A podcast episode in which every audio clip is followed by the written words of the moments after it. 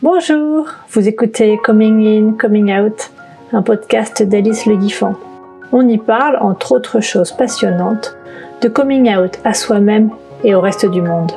Bonne écoute Bonjour Marine. Bonjour Alice. Je suis trop contente de te recevoir aujourd'hui. Merci. Et du coup, ma, ma question rituelle, c'est euh, qu'est-ce que tu as envie de partager de ton histoire avec nous? Ça, fait toujours un petit effet. hein. oui, c'est ça. Euh, bah, du coup, je voulais parler de mon coming in et de mon coming out après. Euh, en fait, moi, je suis d'un petit village euh, dans le Finistère où il y avait 5-6 000 habitants, d'une famille très catho. Et l'homosexualité, c'est pas du tout quelque chose dont j'avais entendu parler, je pense, quand j'étais jeune. Euh, j'ai senti un décalage avec mes copines assez vite quand, à l'âge où euh, les filles commencent à parler des garçons, tout ça, moi, ça m'intéressait pas du tout. Mais, enfin, sans identifier le, le truc, quoi, j'arrivais pas à savoir pourquoi, mais je me sentais décalée, en fait. Et puis, euh, en BTS, donc j'avais euh, 18-19 ans, 19 ans, on est parti en voyage scolaire à Paris.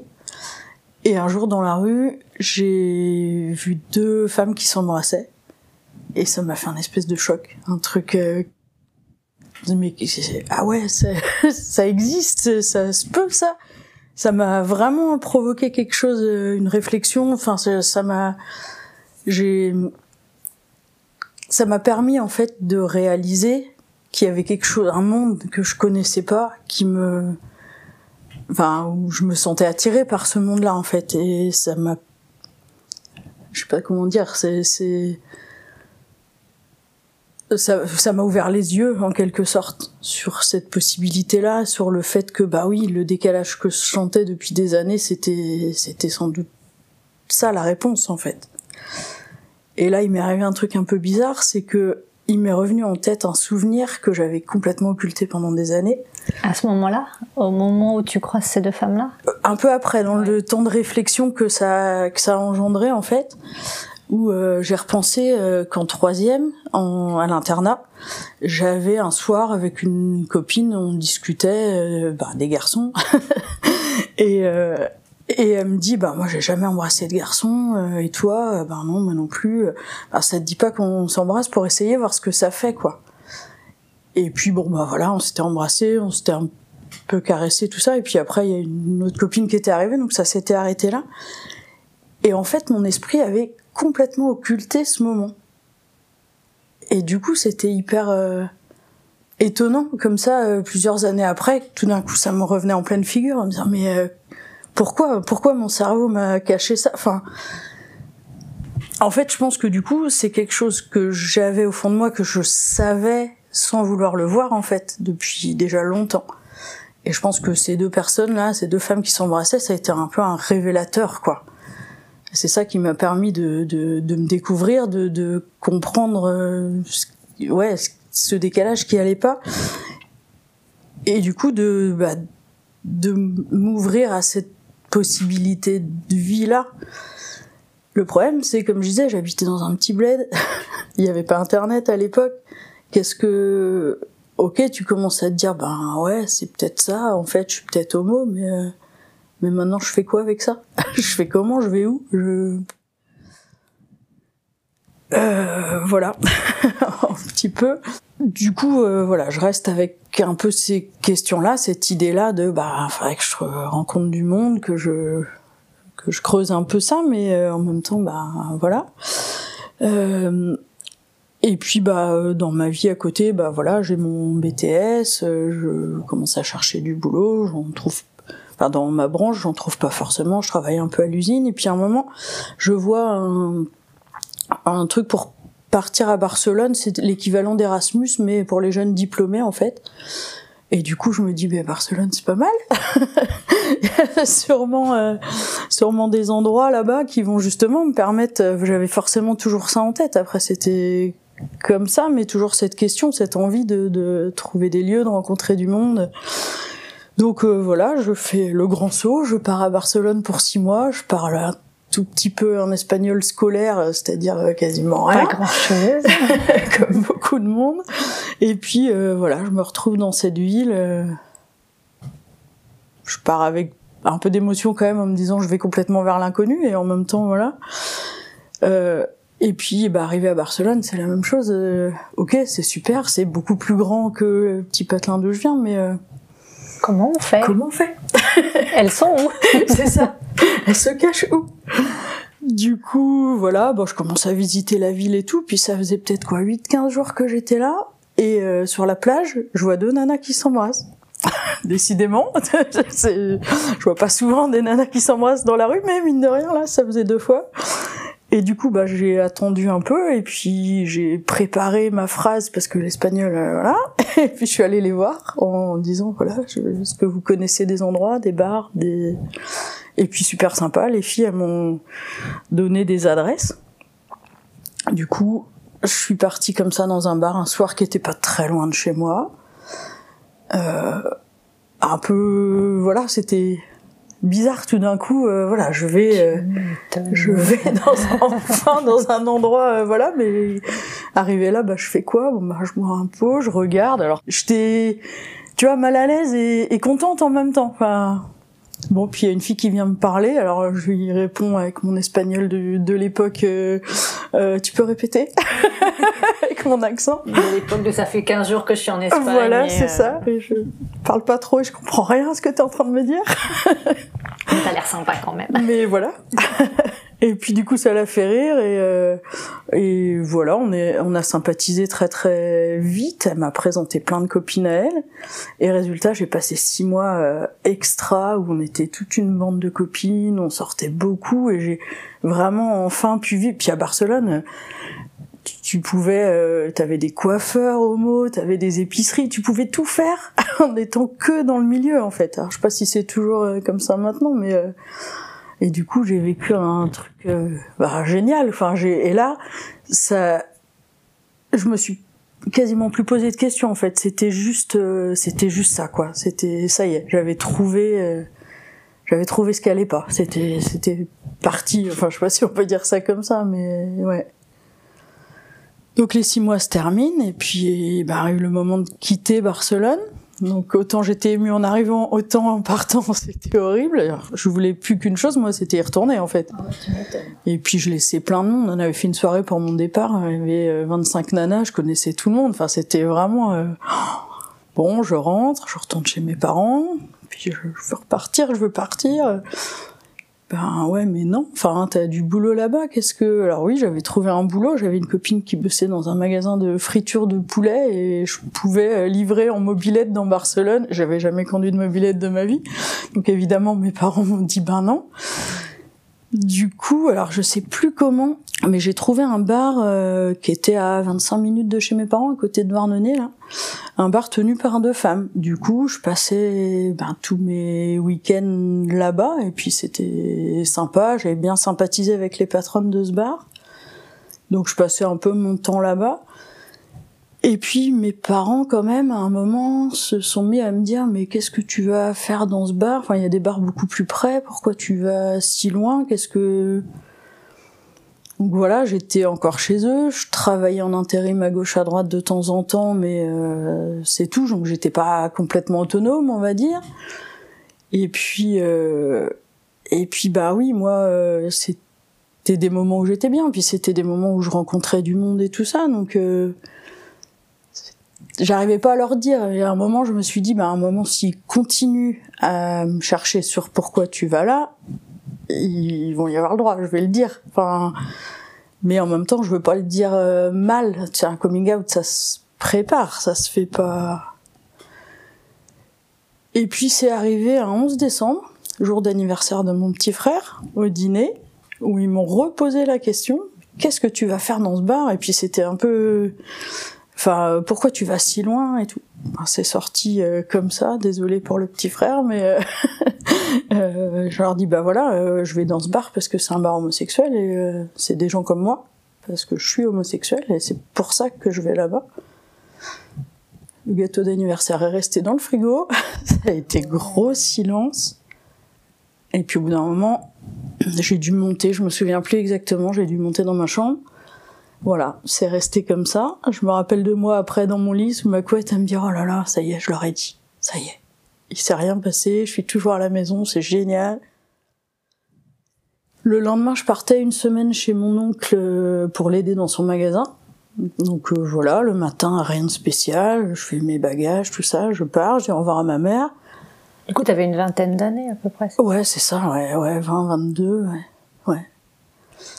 Je vais pour partir et à mi-chemin entre avoir dit au revoir à ma mère et la porte, elle me dit au fait, euh, par rapport à ce que tu nous as dit hier soir, euh, avec ton père on en a parlé, on voulait pas que tu retournes à Barcelone, mais finalement, euh, on est prêt à te payer ton billet, ton appart là-bas, te donner un peu d'argent jusqu'à ce que tu trouves du boulot, mais vu ce que tu nous as dit, on préfère que tu sois loin.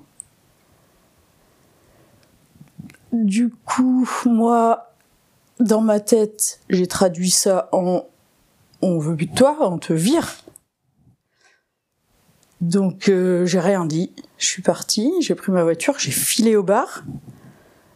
Et là, les filles, les deux filles avec qui je m'entendais bien, avec qui j'avais parlé de cette envie de le dire à mes parents et qui m'avaient dit, ben si ça se passe mal, on est là. Enfin, je suis arrivée les voir, j'étais en, larmes. Mes parents m'ont viré. Qu'est-ce que je fais? Enfin, comment elles ont été super géniales. Elles m'ont dit bon bah fais comme si de rien, va chez ton oncle, ça va aller. Et puis par contre, euh, une fois que t'as fini ta semaine, c'est aussi parce que j'avais besoin de boulot et de bosser, et un peu d'argent que j'allais chez mon oncle. Mais euh, elle m'avait dit une fois que t'as fini ta semaine, tu reviens ici. Et nous, on a un studio à côté, euh, on t'accueille. Enfin, il y a pas. Donc j'ai passé une semaine assez bizarre chez mon oncle où j'ai travaillé, où j'ai travaillé pendant ouais, cette semaine-là et puis je suis revenue au bar et là j'ai, enfin, un accueil, enfin elles ont été, elles ont été géniales. Véro et Manu, je sais pas si elles entendront ce podcast, mais je les remercierai jamais assez. Euh, elles m'ont accueilli, elles m'ont effectivement euh, donné le studio qui était au-dessus du bar à côté de chez elles. Elles m'ont prêté une voiture pour que je puisse aller travailler. Et puis elles m'ont choyé, on a discuté. Enfin, c'était c'était une période très bizarre parce que c'était une période en même temps hyper dure parce que j'étais en rupture avec ma famille et puis c'était pas du tout ce que je souhaitais. Et en même temps, j'ai trouvé une, une chaleur humaine, un truc. Enfin, c'était c'était un moment hyper fort en fait de ma vie. Euh. Une vraie solidarité, quoi. Ouais, ouais. Et aussi un moment d'introspection encore à me dire mais cette religion catholique là que tes parents te fourrent dans la tête depuis des années, eux ils te disent euh, accueillez ton prochain, je sais pas quoi, machin, et euh, je leur dis je suis homo, ils me mettent dehors. Ces nanas-là, elles, elles, croient, elles, ne croient pas. Et c'est elles qui m'accueillent et qui s'occupent pas de rien. Enfin, et ça m'a vachement ouvert les yeux sur cette religion aussi. Euh. C'est au final, euh, je pense que ce qui découle du fait que je sois lesbienne, c'est aussi vraiment ce qui m'a forgé en fait, et ce qui fait la personne que je suis aujourd'hui. Mais pas juste par mon identité sexuelle, mais aussi par euh, le fait que ça m'a ouvert les yeux sur euh, sur pas mal de choses, dont ça, parce que j'étais quand même bien bien conditionnée quand j'étais gamine par rapport à ça. Oui, du coup, t'as as questionné plein de trucs qui étaient des évidences avant, quoi. Ouais, Et du coup, donc c'était un peu avant Noël. Hein, J'ai dit c'était le 11 décembre. Euh, donc après, il y a eu une semaine chez mon oncle et puis Noël arrivait. Moi, j'appelais en fait à la maison aux heures où mes parents bossaient pour avoir des nouvelles et en donner. Mais euh, quand c'était ma sœur ou mon frère qui était là, mais pas mes parents. Ta sœur aussi était là pour l'anniversaire? Ouais, ouais, on était tous les cinq. Ouais. Petite sœur aussi. Petite sœur aussi, ouais. Et, euh, et, du coup, ma sœur me dit ouais, bah il y a Noël qui arrive, les parents aimeraient bien te parler. Bon, du coup, j'ai bah ok, bah j'appelle, euh, je sais euh, le lendemain à telle heure, euh, et puis j'appelle et en fait, je me suis rendu compte que ce qu'il me demandait à ce moment-là, c'était de venir faire bonne figure devant la famille pour Noël, mais c'est tout. Donc, euh, ben non, j'ai pas, j'ai pas voulu faire ça. Enfin, je voulais pas rentrer dans cette espèce de truc de quoi euh, je suis à la rue entre guillemets. Enfin j'aurais pu hein euh, c'était pas le cas heureusement mais j'aurais pu. Et euh, je viens faire bonne figure de temps en temps quand il faut et puis c'est enfin donc j'ai dit non. Je me suis quand même j'ai j'ai su par ma sœur que ils avaient dit que je préférais passer Noël avec des copines. Donc j'ai appelé une de mes tantes gâteau intégriste qui a dû se demander ce qui lui tombait dessus ce jour-là pour lui dire bah non je c'est pas que je veux pas venir ou que je préfère être avec des amis euh, voilà la situation. Je suis homo je l'ai dit aux parents ils m'ont foutu dehors c'est voilà.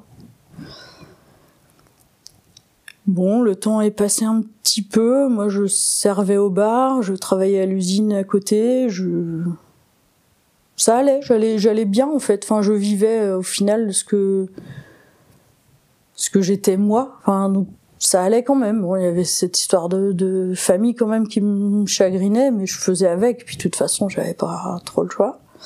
Et puis je sais pas, deux trois mois peut-être après, euh, les parents ont voulu me voir à nouveau.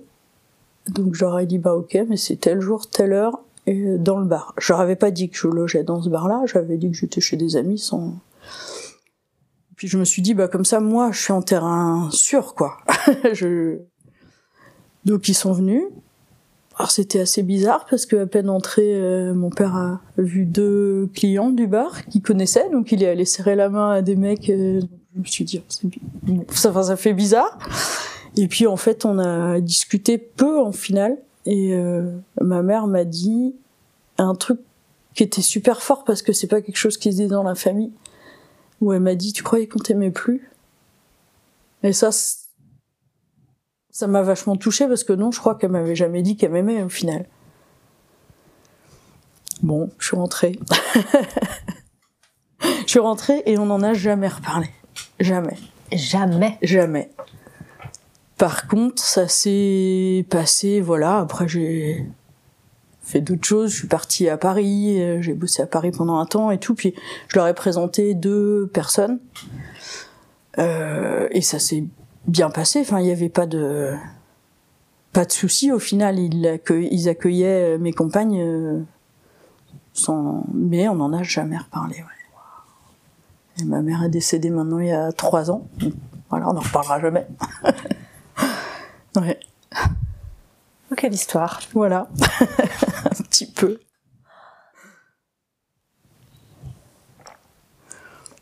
Bon, ce que j'ai pas trop dit, c'était les réactions des copines aussi quand j'ai commencé à le dire. C'était avant mes parents quand j'ai commencé à le dire aux copines. Alors j'étais euh, j'étais scout, j'étais beaucoup dans les milieux catho et tout ça, donc mes copines étaient aussi de ce milieu-là. Donc c'est vrai que du coup, euh, bah, j'ai perdu pas mal de monde hein, dans l'histoire.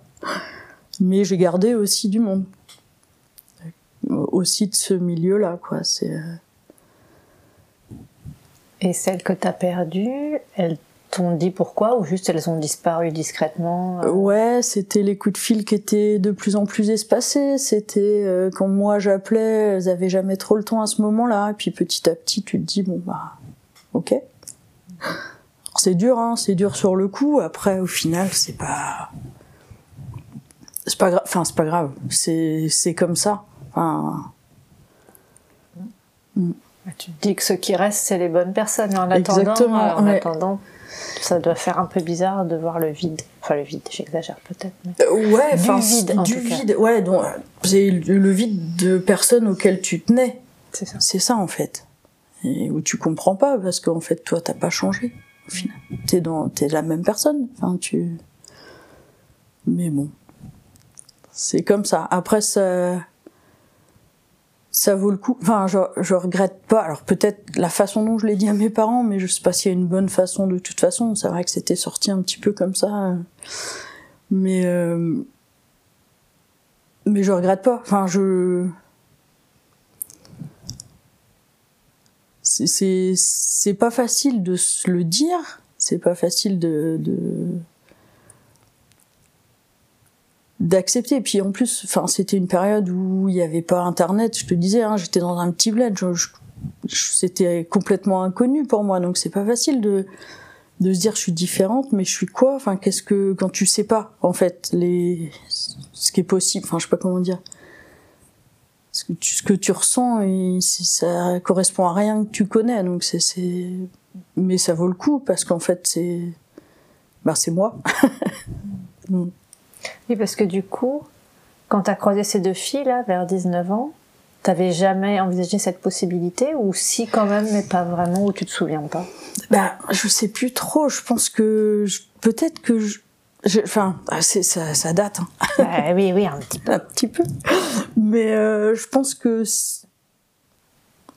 je pense que si je l'envisageais, c'était directement, je me disais mais non, enfin c'est pas possible. Je je je pense qu'il y avait cette part là. Je mais je sais plus trop. Euh en même temps, c'était pas quelque chose que je connaissais tellement quand même, quoi. Donc c'était pas c'était pas possible parce que c'était mal, c'est plutôt que c'était pas répertorié ou les deux? Et, ben je pense qu'il y avait un peu des deux, c'est-à-dire c'était pas répertorié donc du coup j'avais pas vraiment de référence et de et en plus quand dans ma tête peut-être je me disais ça euh, direct je devais me dire bah non ça se peut pas, ça se fait pas. Enfin c'est tu vois, je pense qu'il y a un mélange un peu ouais. Parce que moi, quand je me souviens de moi ado, à la fois ça se faisait pas, mais en même temps, avant même d'en avoir entendu parler, je savais quand même qu'il fallait pas. Ouais. Alors que j'en avais jamais entendu parler, ou quasi, mais c'était très clair que non, quoi. Oui, c'est ça, ouais, ouais, il y a un truc comme ça, ouais. ouais. C'est assez mystérieux pour moi encore à ce jour. mais oui. Ouais, alors je pense que ça a changé justement avec Internet et tout. Un peu ça, on en parle tellement plus. Bon, on n'en parle pas toujours en bien non plus, mais euh, mais je pense que ça aide. Et c'est ouais, pour ça que le, le, podcast comme tu fais, ça, si ça peut aider des gens, c'est génial. J'espère. Oui. je sais pas trop quoi. je sais pas si t'as des questions. T'as appris l'espagnol? Oui, forcément. beaucoup plus que d'autres qui étaient partis en même temps que moi, qui sont restés beaucoup entre français. Moi, pour le coup, j'étais vraiment baignée dans l'espagnol. J'étais qu'avec des espagnols tout le temps. Donc, euh, oui, oui, j'ai bien appris l'espagnol. et après, bah voilà, t'as vécu ta vie et puis voilà. Juste t'as été toi et il n'y a pas eu de rebondissement de... Non, ouais. Ouais, non, après, c'est. Ouais, ça s'est déroulé. Euh. Bon, du coup, on a coupé. Et c'est forcément là que ça devient intéressant. Du coup, on va reprendre. On était en train de parler de, des, parents et de comment ils ont réagi euh, après l'annonce. Ouais. Et t'étais en train de me dire que t'étais pas si surprise. Bah ouais, comme je te disais au début, mes parents sont sont hyper cathos et c'est quelque chose qui passe pas très bien alors un peu plus peut-être encore maintenant mais euh, quand même dans l'église catholique c'est pas donc je sais pas si c'est que ça ou si c'est aussi le le bah, truc qui leur tombe dessus entre guillemets. On sait bien qu'aucun parent euh, ne pense à ça. C'est pas qu'ils sont pas d'accord ou d'accord ou quoi mais ils, juste ils imaginent pas la vie de leur enfant comme ça donc euh, il leur faut le temps de digérer. Et euh, oui, ils ont mis un peu de temps, ils ont eu une réaction un peu dure au départ, mais euh, voilà, il y a beaucoup de parents qui ont cette réaction, pas tous, heureusement. Euh, il y en a qui reviennent jamais, moi ils sont revenus. Oui, mais c'est eux qui t'ont rappelé. C'est eux qui m'ont rappelé, ouais. Ouais. Mais euh, ouais, ouais, je pense que ça peut peut-être se comprendre une réaction de parents comme ça euh, de enfin ça peut se comprendre je sais pas. C'est euh, il faut qu'ils digèrent l'information ils se la prennent en pleine figure. À ce moment-là ils imaginent pas que toi aussi tu te les prends en pleine figure à un moment et que toi aussi tu as eu besoin d'un temps et que si t'en arrives à en parler enfin on n'est pas une famille où on parle beaucoup. Moi pour que je dise ça c'est que fallait que je le dise quoi. Fallait que ça sorte à un moment. Mais euh, mais moi aussi, j'ai eu cette période à digérer le truc. Enfin, c'est ça, à chaque fois, les, les, les personnes euh, ont toute cette démarche de communine là qui, qui est vachement dure. Bon, les parents, c'est dur aussi peut-être, mais c'est pas eux les concernés, c'est pas leur vie derrière. enfin, moi, j'en connais plein des nanas qui ont pas voulu se dire homo avant, qui ont eu une vie de couple avec des mecs et qui, sur le tard, euh, vivent leur vraie vie. C'est, ça me, ça me, ça me questionne, ça m'épate. Enfin, c'est bien à un moment de le faire. C'est tellement dommage de pas avoir réussi plus tôt. Mais après, euh, chacun a besoin du temps. Tant où elle a besoin. Ouais. Et toi, tu dis que ça a été un peu dur le coming in. Tu te souviens un peu de par quoi t'es passé, de combien de temps ça a pris? C'est pas facile à, à définir. C'est un peu ce qu'on disait tout à l'heure. Je pense que j'ai eu toute une période où quand ça me venait en tête, je me disais non, c'est pas, non. Donc. Avant d'avoir rencontré ces deux nanas, donc. Ouais, c'est ça, bien avant. Bah, avant peut-être même déjà, ou en tout cas après cet épisode avec la fille aussi à l'internat. Et euh, côté de se sentir décalé, tout ça, mais euh, combien de temps je serais incapable de dire? Ça a été, je pense, un espèce de combat dans ma tête de euh, si c'est ça, non, c'est pas possible. Enfin, mais sans doute pas très consciemment. Enfin, après, j'ai pas forcément de souvenirs, mais je pense que c'était pas hyper hyper conscient. C'était tellement pas possible. Je, je ben, tu vois, pour avoir occulté quand même euh, de, bah, de la troisième au BTS euh, ce moment-là, c'est quand même, il devait se passer des choses là-dedans. Euh. Mm. Et du coup, après les avoir vus, c'était plus facile ou t'as encore combattu un peu Ah non, ça c'est, j'ai réfléchi beaucoup, mais ça a été un peu une espèce d'évidence, quoi, un truc. Euh, ça m'a ouvert les yeux, ouais. C'était vraiment. Euh, mais oui. c'est possible. Ouais. Ouais. Et t'étais tranquille avec toi-même, tu t'es pas dit, euh, enfin, tu t'es pas senti coupable ou rien, quoi. C'était une fois que c'était là, c'était là. Ouais, c'est ça. Ça a été un espèce de déclic, en fait mais c'est pour ça que je pense que dans ma tête ça devait trotter depuis longtemps sans ouais sans doute un petit peu inconsciemment ou quoi. Mais du coup oui non ça a été très vite euh, très vite clair au final. Après ça c'est bizarre hein pourquoi pourquoi ce moment là pourquoi mais ouais. Et t'as pas eu du coup euh, besoin de te battre contre l'éducation religieuse et toutes leurs notions du bien, du mal non, mais c'est pareil. Je pense que ça, ça avait dû cheminer avant aussi là-dessus. Ouais. Parce que moi, j'ai trouvé ça compliqué aussi de dire, là, il y a des choses qui sont bien, il y a des choses qui sont mal, et ça, c'est mal. ouais, je, non, bah non, plus à ce moment-là, en tout cas, ouais. Donc, ouais, une espèce d'avant-après, quoi, qui Ouais, c'est ça, vraiment un déclic, quoi, un truc, c'est, ouais. Euh, ouais, moi j'ai une copine quand même dans les filles que je connaissais au scout là. Quand je le lui ai dit, elle m'a dit oh, mais je le savais depuis longtemps. Et là je suis restée. Euh... Bah fallait me le dire. je le savais pas moi. On nous cache des informations. Alors j'ai jamais su pourquoi elle avait pensé ça, mais ouais, ça m'a marqué ça. ah et justement, est-ce que après tu as fait en sorte que ça soit visible ou pas? Enfin, est-ce que tu t'es rendu visible? Est-ce que tu continues à en parler? Enfin, comment tu le vis euh, au, quotidien?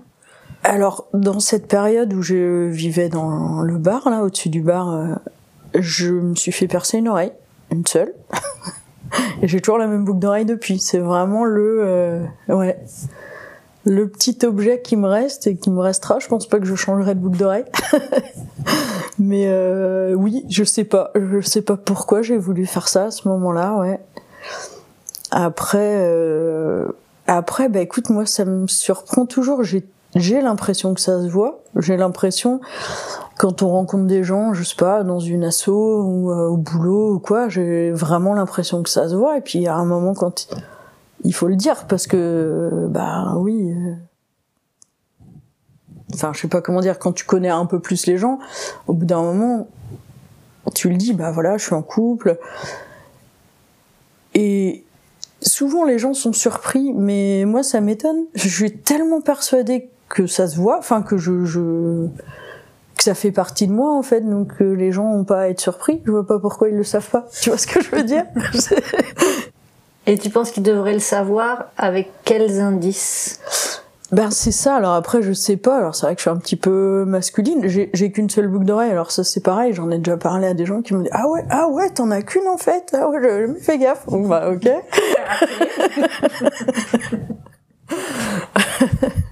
mais euh, oui, je sais pas s'il y a des indices, mais mais c'est moi quoi. Donc euh, s'ils commencent à m'apprécier, bah ils c'est qu'ils me connaissent pas encore peut-être, mais je vois pas comment, enfin je sais pas comment dire, je vois pas comment ça peut ne pas faire, enfin tu vois, c'est un tout quoi. C'est moi avec aussi cet aspect de mon identité. Mm. Mais c'est pas écrit sur mon front en clignotant non plus. Hélas. Et euh, toi, t'as l'impression que tu reconnais les, lesbiennes?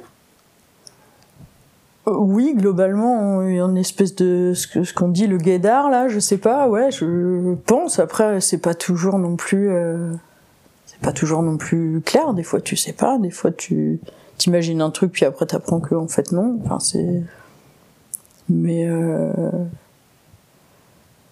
Ouais, j'ai l'impression quand même qu'il y a un petit espèce de connivence euh, quand on se croit. Après, pas non plus pas avec tout le monde et tout, mais euh, ouais.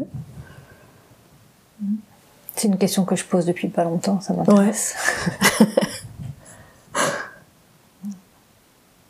J'ai l'impression des fois que je me dis ah oui peut-être. Mais je sais pas trop. Bon, des fois, il y a des histoires de look où clairement tu te dis la personne elle s'habille comme ça, elle se coiffe comme ça pour être identifiable. Oui, ce qui est pas toujours le cas en plus. ce qui est pas toujours le cas. je sais plus où j'avais lu que fallait. C'était souvent vrai, sauf chez les femmes euh, catholiques euh, bretonnes.